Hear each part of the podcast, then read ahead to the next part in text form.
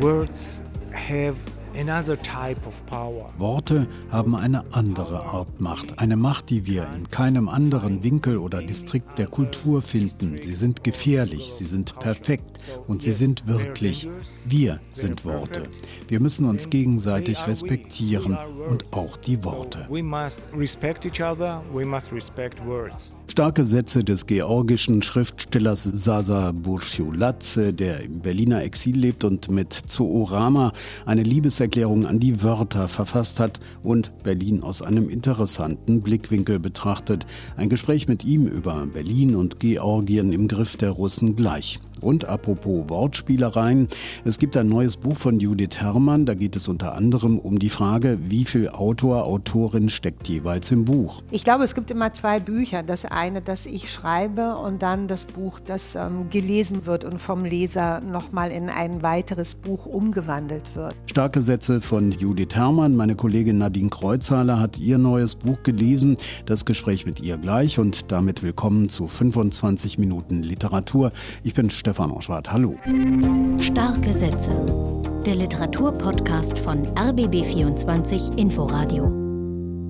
Es brodelt in den früheren Sowjetrepubliken Georgien und Moldau. Der Kreml versucht mit Hilfe von Verbündeten und hybrider Kriegsführung eine Annäherung an die EU zu verhindern und die Länder im Machtbereich Moskaus zu halten. Vor einer Woche sind tausende Georgier gegen ein umstrittenes Mediengesetz auf die Straße gegangen, das unabhängige Medien und Nichtregierungsorganisationen als ausländische Agenten gebrandmarkt hätte. Die Blaupause für dieses Gesetz lieferte Russland. Russland. Nach den Protesten hat die Regierung das Gesetz zurückgezogen. Unter anderem auch darüber habe ich mit dem georgischen Autor Sasa Burcholatze gesprochen. Er lebt seit 2014 in Berlin. So, heute im Gespräch ähm, Sasa Burcholatze. Wir sind hier im St. Oberholz in Berlin Mitte am Rosenthaler Platz. Hier haben wir uns getroffen. Äh, Sasa Burcholatze, Sie sind damals nach Berlin gekommen, quasi auf der Flucht. Warum? Well, Ehrlich gesagt, es war nicht meine Wahl. Es war eine Entscheidung, nachdem mich Männer im Zentrum von Tbilisi angegriffen hatten. Ich kannte die Männer nicht, sie haben mich angegriffen, weil ich so bin, wie ich bin, wegen meiner Texte. Die waren sehr aggressiv. Ich denke, sie waren von der georgischen Kirche manipuliert. Ich hatte eine Gehirnerschütterung, musste lange im Bett bleiben und dann habe ich entschieden, Tbilisi zu verlassen, denn ich bekam mehr Drohungen. Ich wurde mit Worten angegriffen, für einen Schriftsteller schwer auszuhalten. uh, and uh, attacked by words, you know. And uh, for the writer, it's not easy to bear all this. Das ist ja auch ein bisschen wie Adel. Stimmt. Andererseits zeigt es, wie groß die Dunkelheit in der georgischen Kirche und in den Köpfen derer ist, die sie manipuliert. Sie können keine Entscheidung ohne den Patriarchen treffen. Die georgischen Priester sind sehr gefährlich, denn sie führen oft diese Angreifer an, die jedes Jahr LGBTQI-Leute angreifen. Die werden physisch angegriffen. Also es ist hart, ein Freigeist in Georgien zu sein. So it's really hard to stay in Georgia and be free-minded. Was haben Sie geschrieben, was Sie so verletzt hat, was Sie so provoziert hat? No, it's just enough to be free-minded. Es reicht schon, ein Freigeist zu sein und pro-europäisch oder für Menschen oder für Tiere, dann sind sie gegen dich. Sie greifen dich an, weil sie dich für einen Feind halten. Sie spüren, dass du nicht manipuliert bist. Das macht dich gefährlich für sie and they feel that you are not manipulated and you are very dangerous. Really very dangerous for them. Das hat sich ähm, ja kürzlich entladen. Ähm, in Tbilisi sind äh, viele tausend Menschen auf die Straße gegangen. Es gab ein ikonisches Bild geradezu. Eine Frau mit der Europaflagge wird von Wasserwerfern äh, attackiert. Ähm, wofür steht dieses Bild im Moment? Well, uh it's a Georgian version of Delacroix's uh, build. It was a great moment for not only Georgians but for Das ist die georgische Version von Delacroix' Bild. Das war ein großer Moment, nicht nur für Georgier, für alle Europäer. Wo sonst wurde mit so viel Würde die europäische Fahne hochgehalten. Andererseits war es beschämend, denn kurz danach wurde von den georgischen Faschisten die europäische Flagge am gleichen Ort verbrannt, vor den Augen der Polizei. Die tat nichts. Die Regierung wollte den Protestierern zeigen, ihr seid nicht die Mehrheit, nicht die einzigen hier. Parliament's um, postament and burnt in the street in front of police. They didn't do anything because government wanted to show uh, these Protestants who were two days before out in the streets of Georgia that uh, you are not majority and you are not the uh, only ones here. Aber ein Effekt äh, der Proteste war ja, dass ein umstrittenes Gesetz äh, zurückgezogen wurde. Ein Gesetz nach russischem Modell, das äh, unabhängige Medien und äh, Nichtregierungsorganisationen, NGOs als ausländische Agenten labeln würde. No, it's not, that's not true. They did not make step back because um, Ivanishvili uh, der frühere Premier Ivanischvili, inoffizieller Patron Georgiens, dem die Regierungspartei Georgischer Traum gehört, ist ein Schachspieler. Er schiebt seine Figuren herum. Sie haben sich nicht zurückgezogen. Jetzt schauen sie, wie sie doch noch gewinnen und die Georgier belügen können, wie immer. Sie haben eine Lektion bekommen, wie sich vor allem die junge Generation nicht von ihnen manipulieren lässt. Mit dem russischen Geheimdienst und Regierungsorganisationen arbeiten sie aber daran, sie zu spalten herumzuschubsen, manche auch zu kaufen. Diese Leute sind sehr gefährlich. Die können dich entführen, töten. Niemand kontrolliert sie. Das war also kein großer Sieg. These people, we know that they are very dangerous. They can uh, kidnap you, they can uh, kill you. Suddenly you will die. Uh, no one controls them. So I would not say that uh, it's a big victory. No, not at all. Wenn man das im größeren Rahmen sieht, ähm, dann findet im Moment äh, sozusagen im Windschatten des Ukraine-Krieges eine Auseinandersetzung statt im gesamten postsowjetischen Raum.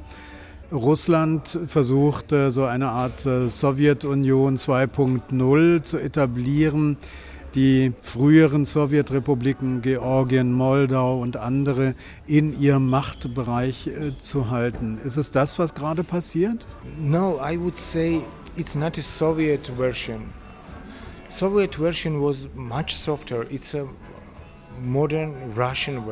ich glaube, das ist keine Sowjet-Version. Die war weicher. Es ist eine moderne russische Version, die sie wieder aufbauen wollen.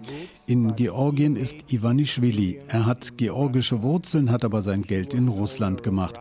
Ihm gehörte die Russia Credit, eine mächtige Bank. Soviel ich weiß, hatte er auch Anteile an Gazprom. Das ist Putins großes Business.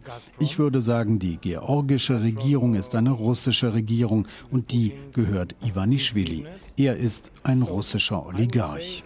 Georgian government is a Russian government. And uh, Bizina Ivanishvili is an owner of Russian government. He's an also Russian oligarch. Georgien ist ähm, sozusagen auf der Kippe zwischen Europa und Russland. It's a very hard situation to explain in just two words, but uh, das ist schwer in wenigen Worten zu sagen. Die meisten Georgier sind pro-Europäer. Sie wollen Europäer sein. Jeder Georgier kann sagen, ich bin Georgier und deswegen bin ich Europäer. Aber nicht die Regierung. Die ist komplett russisch und kann ihre Spiele spielen. Ivanishvili hat sehr viel Macht. Er kann alles und jeden kaufen. Nicht alle, aber viele hat er gekauft. Die Situation ist sehr gefährlich. Wir sitzen auf einer großen Bombe und die kann jederzeit explodieren.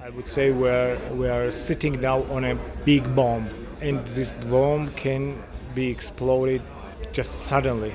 Wenn wir von äh, Gefahren sprechen, wenn Sie von Gefahren sprechen und von einer Bombe, worin besteht die Gefahr? Dass russische Truppen äh, einmarschieren oder was könnte die Gefahr sein? They are standing in uh, 40 minutes from the capital of Georgia, from the Tbilisi. Russian tanks are standing there. 40 Minuten von der Hauptstadt Georgiens, Tbilisi, entfernt stehen russische Panzer und 20 Prozent des Landes ist von Russland besetzt. Russische Truppen sind also schon da. Offiziell kontrollieren sie nur 20 Prozent, aber es ist mehr. Ich wiederhole mich. Georgien tut alles für Russland, für den Kreml, für Putin. Niemand will Ex-Präsident Saakashvili im Gefängnis sehen. Er sitzt dort, weil Putin das so will. Er stirbt dort. Er wiegt noch 60 Kilo und er ist größer als ich. Because no one wants to see ex-president of Georgia in prison, for example. He's a prisoner because Putin wants so. I mean Saakashvili, he's dying there. He's 60 kilos at the moment. Taller than me, much taller. Reden wir über das Buch Zorama. Sie beschreiben ja Berlin und Tbilisi und äh, vergleichen die beiden Städte auch. Tbilisi die langweilige Stadt, so beschreiben Sie es in dem Buch, ähm, Berlin eigentlich genauso langweilig. Was macht den Unterschied in diesen zwei Langweiligkeiten? I would say it's a perspective. Uh, everything can be boring and everything can be uh, es kommt ganz auf die Perspektive an. Alles kann langweilig oder lustig sein, aber aus meinem Mund klingt das wie eine Ergänzung. Ich bin eher introvertiert, ich bin lieber Beobachter. Viele sogenannte erfolgreiche Menschen langweilen mich. Du musst hungrig sein, du kannst nicht genug Leben haben. Because I'm mostly an introvert than extrovert and I really prefer to be just observer, you know? And where is a lot of uh, successful people, it bores me. You must be uh, hungry. You must be. Uh, you don't have to have genug life, how to say, enough. Da sind wir beim Thema Wörter. Die Wörter spielen eine große Rolle in, in Soorama. Es ist quasi eine Liebeserklärung an die Wörter, an die Literatur, an das Schreiben, an die Bücher. Inwieweit war die Erfahrung des Exils für dieses Buch wichtig? Da fehlen ja Wörter. Also, oder ist es vielleicht gerade gut, dass man, wenn man in die Fremde kommt, äh, jedes Wort quasi neu lernt und äh, darin auch was entdeckt, was vielleicht die Alteingesessenen gar nicht mehr wahrnehmen? Perhaps you are right. Vielleicht haben Sie recht, aber je älter ich werde, desto mehr höre ich den Büchern und der Kultur als solcher zu. Wenn Sie zum Beispiel die Erzählungen aus Kolima von Barlam Shalamov lesen, sehen Sie dieses schreckliche, unvorstellbare Leben mancher Menschen, die meisten im sibirischen Schnee begraben. Andere sind zwar am Leben geblieben, aber innerlich tot, wie Avatare, aber Avatare ohne einen ursprünglichen Geist, leer. Die sind von Stalin und seinem Regime gemacht worden. Wenn ich diese Geschichten lese, sind diese Menschen lebendig. Es scheint unvorstellbar. Das verwundet mich innerlich so sehr, dass ich denke, das ist wirklicher als mein Leben hier. Als ich Zoorama geschrieben habe, habe ich 10 Kilo abgenommen. Wenn wir also über meine Liebe zu Wörtern sprechen, ja, Wörter können dich umbringen oder wieder auferstehen lassen. Worte sind sehr machtvoll für mich. Wir sind von Worten umgeben. In der Regel respektieren sie Menschen nicht, erwähnen nicht einmal, wie großartig sie sind. Durch die Worte sind viele Geschichten lebendig. Tarkovsky hat einmal gesagt, Kino ist Zeit in Dosen. Aber Worte haben eine andere Art Macht. Eine Macht, die wir in keinem anderen Winkel oder Distrikt der Kultur finden. Sie sind gefährlich, sie sind perfekt und sie sind wirklich. Wir sind Worte. Wir müssen uns gegenseitig respektieren und auch die Worte. But words have another type of power. What the power we can't find in any other district or angle of culture. So yes, they are dangerous, they are perfect, and they are we. We are words. So we must respect each other, we must respect words. Was ist Ihr Lieblingswort auf Deutsch? Your, your Aber. Vielen Dank. Vielen Dank. Ja, wirklich. Das war der georgische Schriftsteller Sasa Burchuladze. Sein letzter Roman, Zoorama, ist bei Tropen erschienen. Das Buch hat 320 Seiten und kostet 24 Euro. Mit Sommerhaus später hat Judith Herrmann vor 22 Jahren die Bühne der Literatur betreten, ein Band mit Kurzgeschichten, für den die Berlinerin von Kritik und Publikum gefeiert wurde. Stories daraus und aus dem Folgeband Nichts als Gespenster wurden auch verfilmt. Es folgten weitere Erzählbände und zwei Romane und jetzt gibt es ein neues Buch von Judith Herrmann. Wir hätten uns alles gesagt, heißt es. Meine Kollegin Nadine Kreuzhaler hat es gelesen. Nadine, was ist das für ein Buch? Ja, das ist ein Buch zwischen Essay, Biografie und Fiktion, würde ich sagen. Und es ist ein sehr überraschendes Buch, finde ich jedenfalls, denn Judith Herrmann ist normalerweise keine Rampensau. Ja, Privates behält sie gerne für sich. Und hier in wir hätten uns alles gesagt, taucht die Berlinerin ein in ihr Leben und ihr Schreiben und lässt uns daran teilhaben. Es handelt sich bei diesem Buch um die Frankfurter Poetikvorlesungen, die Judith Herrmann im Mai vor einem Jahr gehalten hat. Hier teilt ja jedes Jahr erneut eine Autorin oder ein Autor ihre, seine Ansichten zum eigenen Schreiben und zur Poetik. Und Judith Herrmann stellt ihrem Buch und ihrer Vorlesung Folgendes voran. Die Arbeit an dieser Vorlesung ist nicht einfach gewesen. Auf dem Weg von ihrem Anfang bis zu einem Ende hin ist unerwartet Privates im Text aufgetaucht. Es wird sich zeigen, ob das zu bereuen ist. Und hier stellt sich eben die Frage, wie unerwartet ist das bei einer versierten Schriftstellerin, wie Judith Herrmann eben eine ist? Also das kann man sich schon fragen. Und je mehr ich gelesen habe, desto größere Zweifel sind mir gekommen an dieser doch koketten Behauptung. Was nährt denn diese Zweifel? Wie geht Judith Herrmann denn um mit dem Privaten, mit dem Autobiografischen?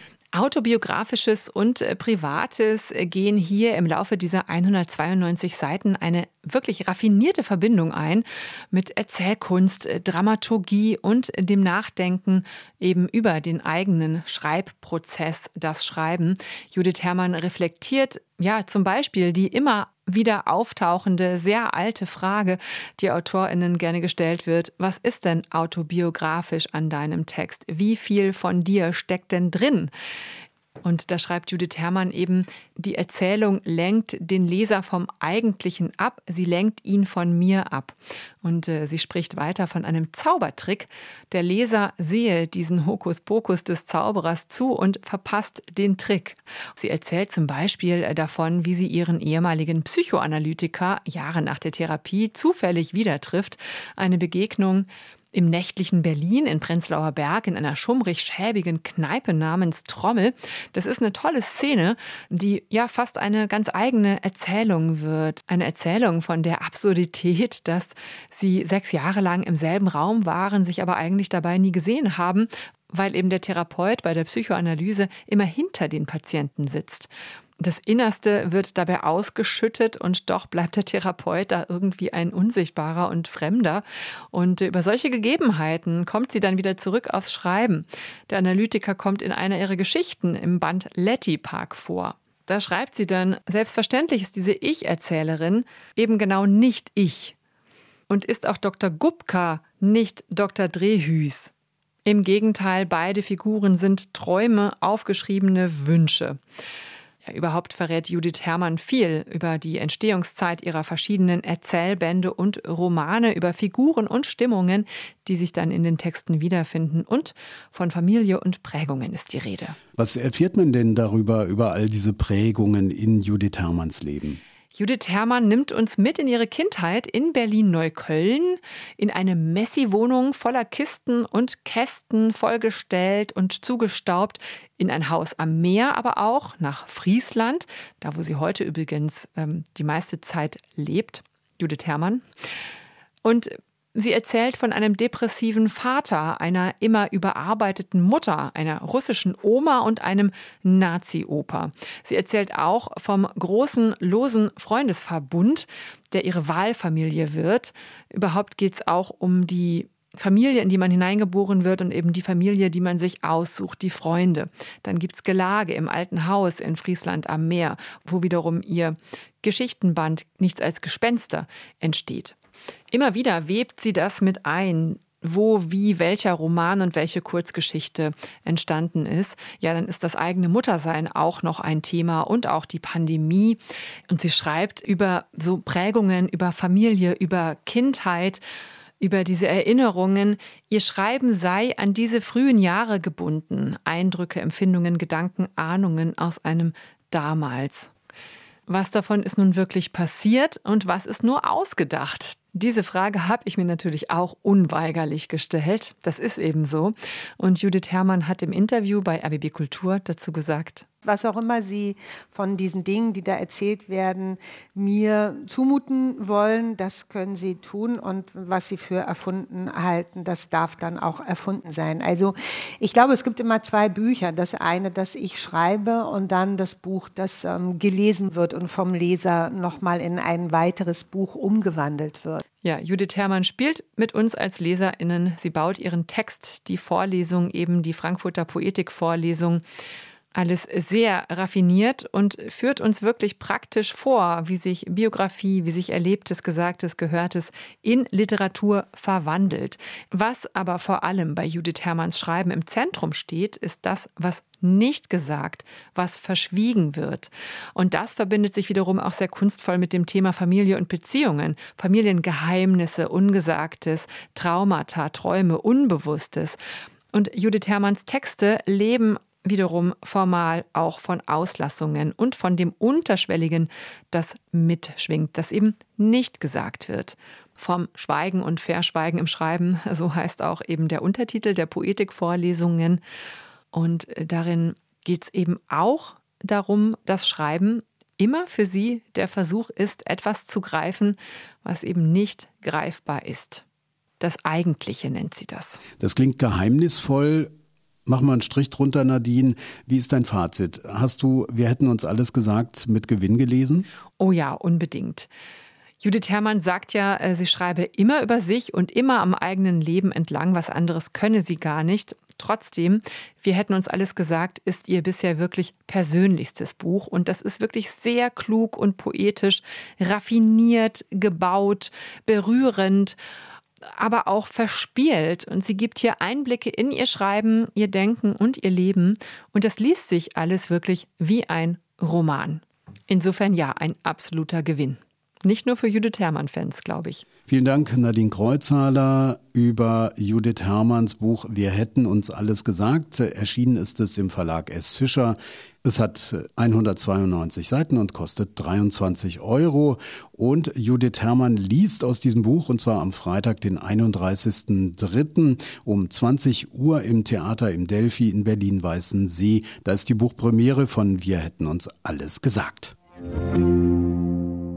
Und noch dies, die Schriftstellervereinigung PEN wirft Belarus anhaltende Menschenrechtsverletzungen gegen Kulturschaffende vor. Im letzten Jahr seien die Behörden von Diktator Lukaschenko tausendmal gegen Schriftsteller, Publizisten, Kulturorganisationen und Kultureinrichtungen vorgegangen. Zuletzt waren der Journalist Potzobut und der Friedenspreisträger Bialyatsky zu mehreren Jahren Strafkolonie verurteilt worden. Penn forderte ihre Freilassung und mit Briefen Druck auf die Behörden zu machen, die Urteile aufzuheben. Nach monatelanger Modernisierung öffnet das Schillerhaus Leipzig am 1. April wieder für Besucher. Zu sehen ist unter dem Titel Götterfunken eine Dauerausstellung zu Leben und Werk des Schriftstellers. In dem Haus hat Schiller die Ode an die Freude verfasst und am Drama Don Carlos gearbeitet. Der deutsch-rumänische Schriftsteller Richard Wagner ist tot. Er starb im Alter von 70 Jahren. Der frühere Ehemann von Literaturnobelpreisträgerin Hertha Müller gehörte zu den Gründern der Aktionsgruppe Banat, die sich gegen das kommunistische Regime von Diktator Ceausescu gewandt hatte. 1987 konnte das Ehepaar aus Rumänien ausreisen. Zuletzt erschien von Wagner der Prosaband Herr Parkinson, in dem er sich literarisch mit seiner Krankheit Krankheit auseinandersetzte. Auch wenn Krieg geführt wird, muss man den Gegner verstehen können, damit man vorankommt. Nicht? Und in dem Sinn habe ich das betrachtet von Anfang an und habe mir gesagt, ich bin nicht der Gefangene der Krankheit, aber ich bin auch nicht äh, der Buchhalter der Krankheit, sondern ich muss mich verständigen können. Ich muss sehen, worin ihre Macht besteht und worin mein Widerstand bestehen könnte. Also wenn ich nicht zur Tür komme oder zum Telefon, dann darf ich nicht in Panik fallen. So, ich muss mir sagen, ja, diesmal bin ich nicht bis zur Tür gelangt. Starke Sätze von Richard Wagner aus einer Dokumentation des Schweizer Fernsehens. Ich bin Stefan Oschwart, wünsche allseits gute Lektüren. Tschüss. Starke Sätze. Der Literaturpodcast von RBB24 Inforadio. Wir lieben das Warum.